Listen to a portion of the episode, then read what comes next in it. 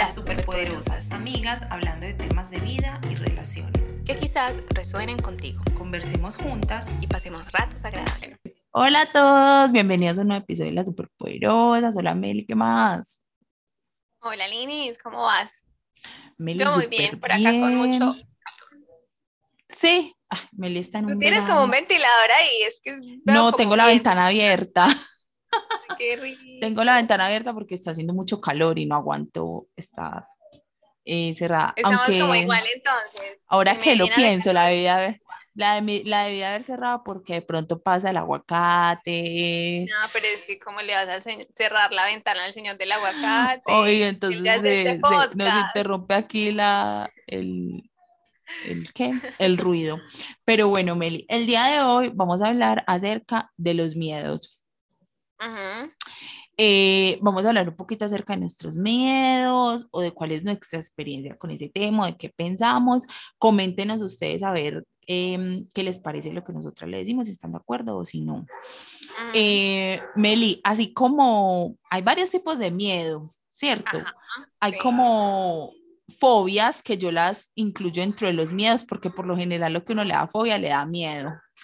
Eh, hay otros miedos que de pronto son más banales, por así decirlos, y hay otros que son más profundos. Dentro, dentro de todos esos, eh, yo creo que los que de pronto te pueden, bueno, no mentiras, de pronto depende del grado del miedo también, pero los Ajá. miedos mentales, siento yo, son los más difíciles de vencer. ¿O tú qué piensas? Sí, total, claro. Pues como esas barreras mentales, esos miedos mentales, porque esos son los que como que no le dejan a uno tomar la iniciativa o arriesgarse o hacer algo. O sea, quizás ahorita que estás hablando de eso, yo pienso que, por ejemplo, una fobia, quizás uno con, o sea, como con acercarse un poco a la cuestión, como, siento que es quizás más fácil eh, eso, porque uno, es más fácil identificarlo. Como Sí, que, ay, yo le tengo miedo a las serpientes o a las arañas y uno trabaja en eso. Pero hay otros miedos que están aquí en el inconsciente y uno ni siquiera sabe bien, no los conoce. ¿Sí me entiendes? sí, sí, no, no los Sí, hasta- Hasta que conoce. tú como que no te analizas y entonces empiezas con un proceso y luego te das cuenta de que, ah, es que yo... y se pueden camuflar con excusas sin que uno se dé cuenta. Pues Sí, sí, sin que uno, uno sepa qué está justificando, o sea, qué miedo está justificando, pero uno lo justifica con una excusa. Como que, ay, no, no Sí. puedo, o ay, no, mejor después, o ay, no, lo que sea, como algo así. Entonces siento que esos son como los más difíciles de identificar y también de trabajar. claro, claro. Sin decir que las fobias sean algo menor, pues, porque hay gente Sí, que tiene claro, unas hay fobias muy tiene extremas. fobias muy, muy extremas, sí. Pero por lo menos es eso, como la diferencia es que son más fáciles de identificar y entonces ya más fácil trabajarlas, pero si tú ni siquiera sabes que tienes ese- esos otros miedos ahí en el inconsciente. ¿Qué, qué miedo así, Meli, tú de pronto has logrado identificar? Pues miedo de esos como, no fobias, no así, sino como miedo que te frena algo, ¿qué? O no, o no. Ya. O no le tienes miedo a nada. No, claro que sí. O sea, la verdad es que me he dado cuenta, pero después de, de un trabajo muy consciente, muchas reflexiones y etcétera, que eh, yo pongo muchas barreras. No sé si en algún momento ya lo habíamos hablado. Sí. Y es como ese miedo a que, a que, mm, más que todo en cuestión de pareja, de relaciones. Ajá. Eh, entonces más como que a veces quizás mantengo a las personas hasta, cierta, hasta cierto punto para no involucrarme demasiado y que de pronto, no sé, haya como algo que me defrauden, que no sé, que me, un montón de cosas, como ese tipo de cosas. Sí. Yo creo que yo también. Yo creo, pero yo no sé si ese también va relacionado, pero yo siento que no con el miedo al compromiso. Porque es que no es como el miedo al compromiso, es más como miedo a darle la, la confianza o la información a la persona equivocada y uno no saber. Yo creo que es más eso. Exacto. Eso es lo que nos Exacto. pasa a nosotras, no tanto como el comprometernos, porque tú sabes que hay gente Ajá. que le tiene un pánico así, pero el compromiso eh, toda la vida. Pero nosotras es Ajá. más como eso, como que yo no sé si esa persona verdaderamente, o sea, si verdaderamente escogí la persona correcta para darle la información, más o menos algo así. la información exacto. y mi, y, mi, y mi ser y mi persona, por así decirlo, es como más eso. Sí, Meli, a mí también me confía pasa muchas eso. cosas, uno confía muchas cosas. Claro, claro, sí. Meli, eh, a mí ese coincido contigo y a mí también me pasaba, creo yo, en algún punto, pero me di cuenta ya ahora, eh, como miedo al rechazo, yo creo que más como chiquita adolescente, Ya, como que yo quería caerle bien a todo el mundo.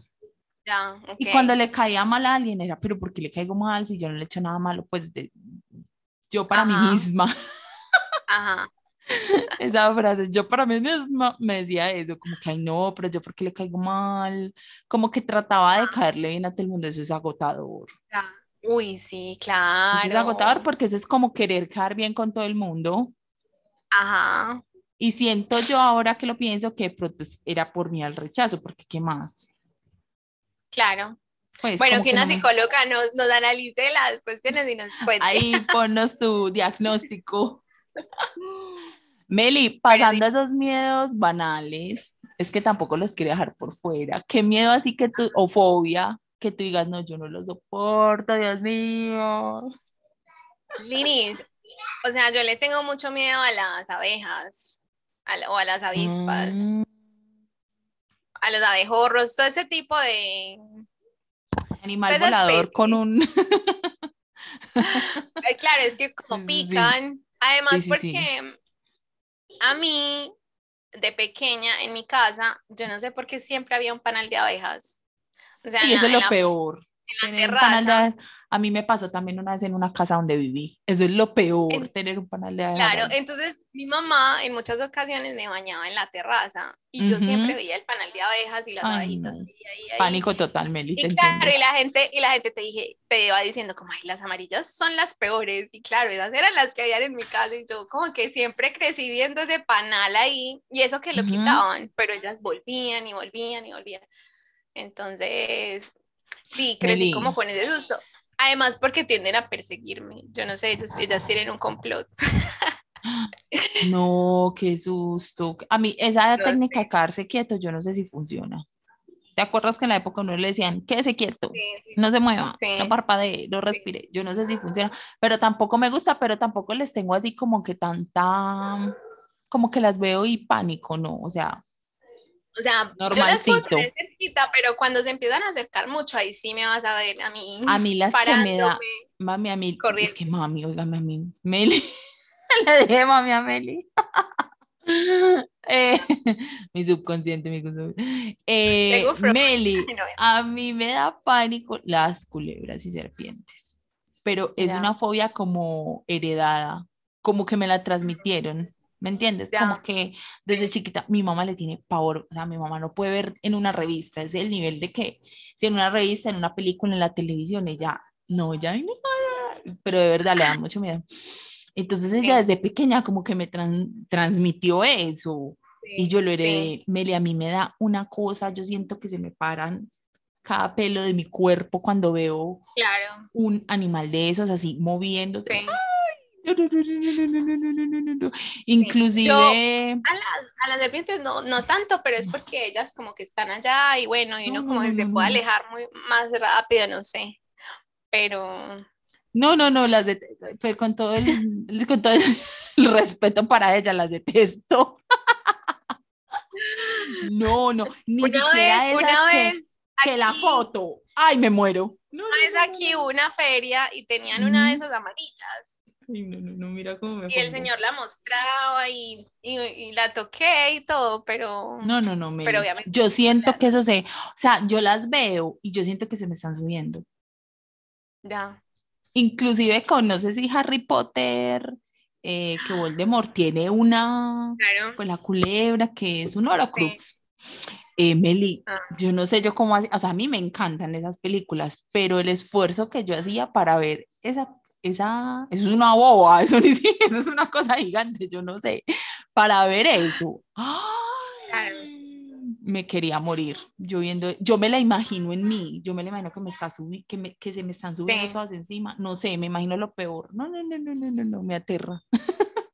Si hay, si hay ciertas fobias, Linis, o sea, yo veo que tú y yo no, no Ujú. somos tan extremos, pues tan extremas en, ese, en, ese, en cuanto a esas fobias, pero sí llegué a conocer una vez, tuve, mm, estaba trabajando y estábamos en una producción y había mucha gente en la producción audiovisual y yo estaba como a cargo de, de, las personas que iban a actuar y todo ese tipo de cosas.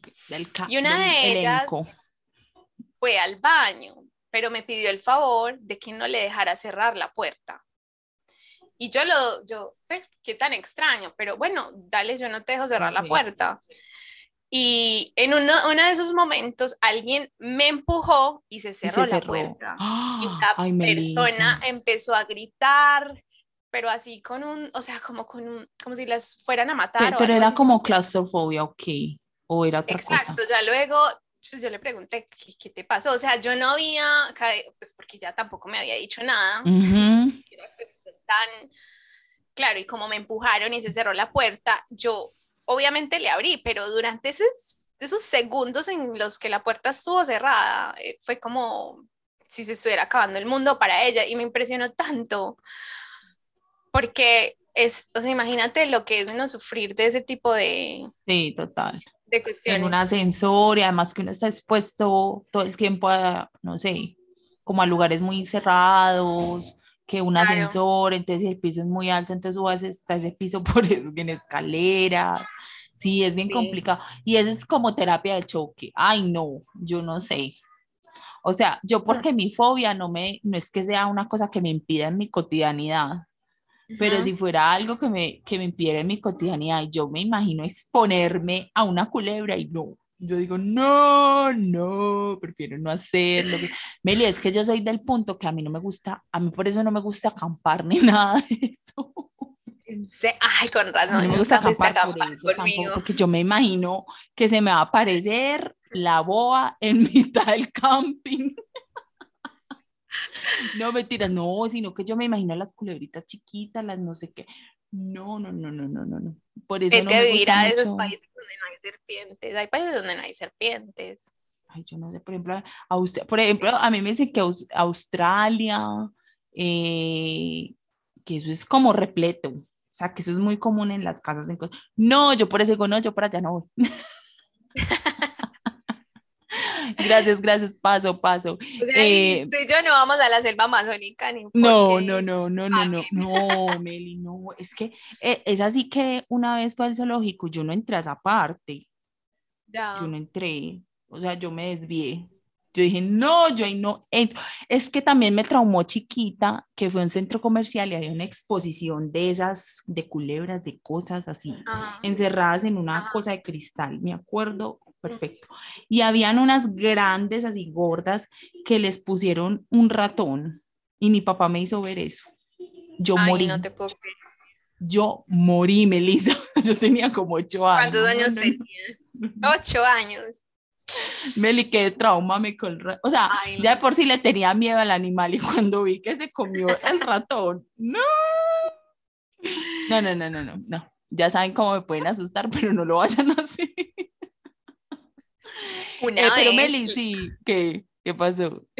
Una vez me pasó que, em, eh, bueno, mi abuela tenía una casa para alquilar, pero esa casa estuvo sola durante muchísimo tiempo. Y fuimos a, pues la iban a empezar a limpiar para organizarla de nuevo y volverla a alquilar y tal. Lina, ¿cómo es que, o sea, bueno, entramos varias personas y estábamos pues como revisando los pasillos y las habitaciones y tal. Imagínate que yo voy por el pasillo, yo, yo tengo como una intuición, no sé si ustedes creen en la, la, intuición, pero a veces mi intuición me ha llevado a acertar en muchas cosas que yo digo, ¿cómo acerté en esto? Sí. Iba yo por el pasillo y se me cruzó un pensamiento así súper extraño, como, ¿qué tal que yo entre por esta puerta y me salga un murciélago? Yo entré por esa puerta lina y el murciélago se vino así, ¡pum! O sea, fue como la de Matrix. Yo me tiré como para atrás y no me dio el murciélago. Pero desde eso, yo soy como También. Además, porque no sé si te, te, acuerdas que nosotros en el colegio eh, teníamos piscina y nos llevaban a, a, esta piscina de la donde estaba la universidad. Y eso estaba repleto de murciélagos. En la noche empezaban a... Y cuando salíamos por la noche también, volaban mucho por Sí. los árboles, me acuerdo. Uy, sí, Meli, sí. Eh, pero eso es como que también los he tenido de lejos, entonces, no, yo sé Mm. que de cerca me muero. Como que, ¡ah! No, Meli, pero es que hay gente que es súper pro, o sea, no es, no es pro animal, sino que pro, o sea, pro, o sea, ve, ve un animal de eso, lo coge, lo, no le da nada, no le da miedo, no, yo les tengo como respeto. Imagínate que llegué al, me, llegué al punto en estos días que me apareció un grillo, y eso es buena suerte, Ajá. dicen. Ajá. Pero Meli, yo decía, ¿cómo yo dejar el grillo en esta habitación? O sea, yo no puedo dormir con el grillo ahí. Meli, yo, o sea, yo, y entonces yo cogí una hoja y para yo, ustedes no saben el show, el ridículo para yo subirlo a la hoja y tirarlo por la ventana. O sea, pegué por ahí cinco brincos así, porque el grillo se espantaba. Medio se Tú eres movía, muy yo ahí me. No, Yo Meli, yo no me quería hago. morir.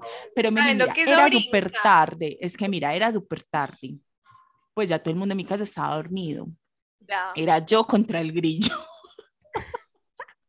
si no, no dormía. ¿Me entiendes? O sea, Claro. Y eso tú sabes que eso empieza como a, a sonar súper duro. Entonces, yo, Sí. ¿cómo iba a dejar, a apagar la luz y dejar ese grillo ahí en el cuarto, yo encerrada con él? No podía- o sea, yo, Claro. y no lo quería matar.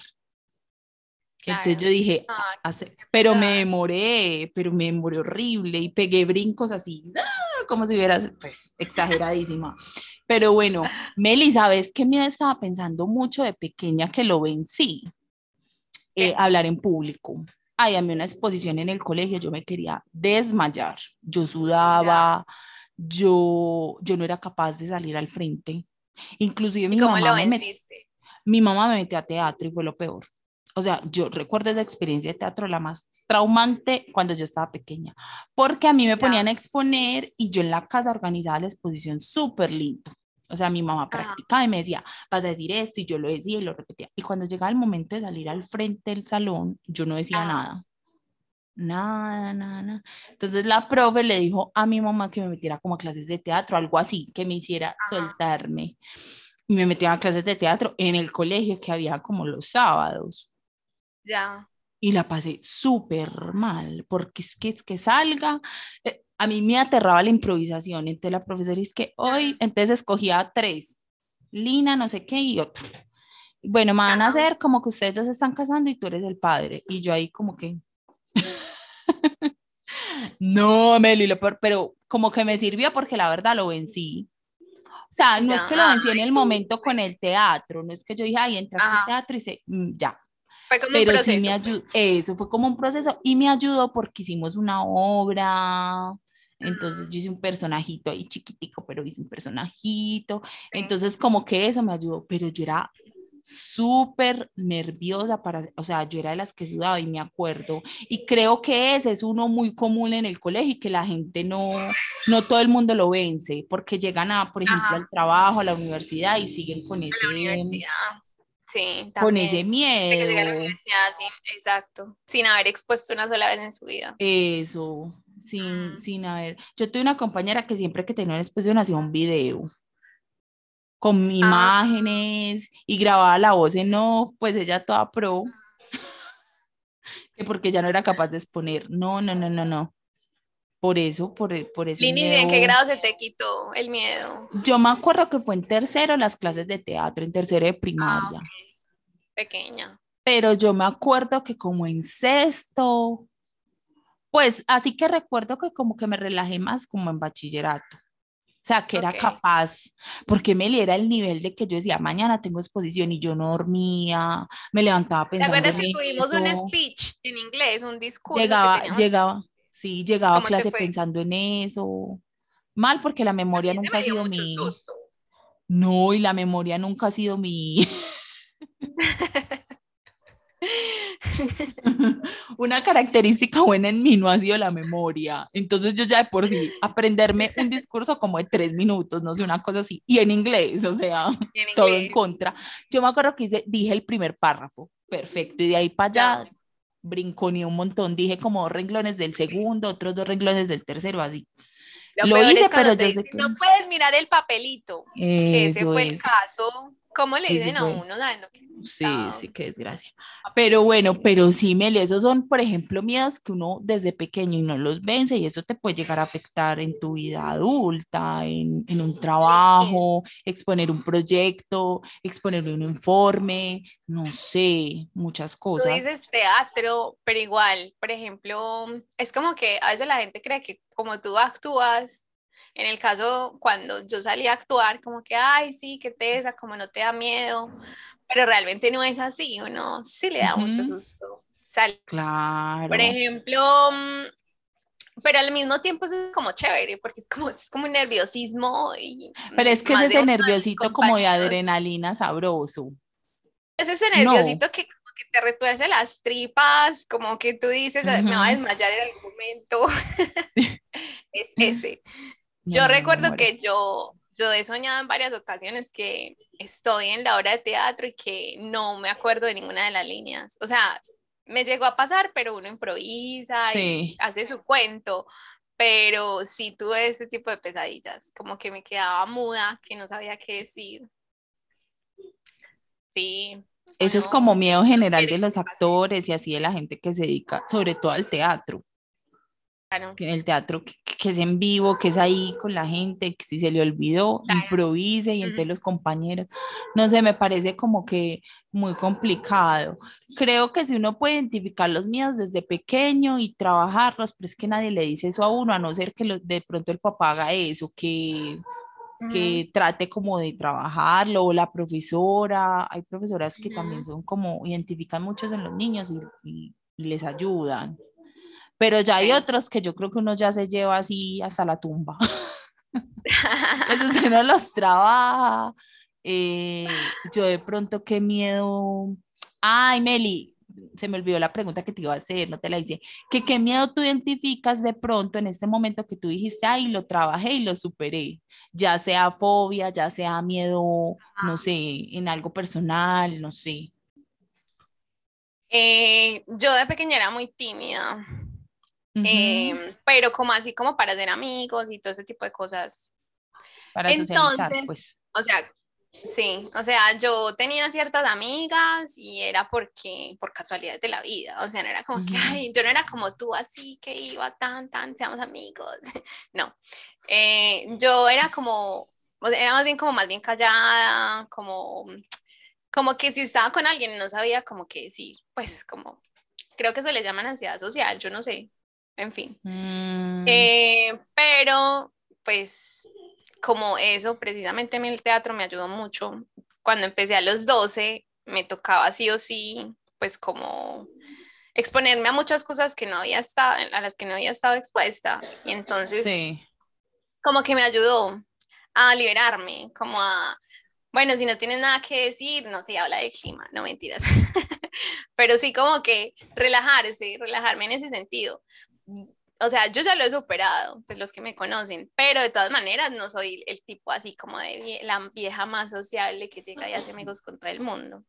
Pero sí puedo Mm. llegar y, y saludar, no sé, ay, hola, ¿cómo estás? Y como que ahora sí quiero Ya eres capaz de iniciar una conversación. iniciar una conversación, exacto. Ya, Ujú. ya como que eso sí lo he dejado atrás. Pero de todas Ah, maneras, ahí como que, como que, ay, como el nerviosismo, como, ay, no sé, voy a conocer gente, cómo va a ser, ¿sí me entiendes? Ujú, Sí. Y así.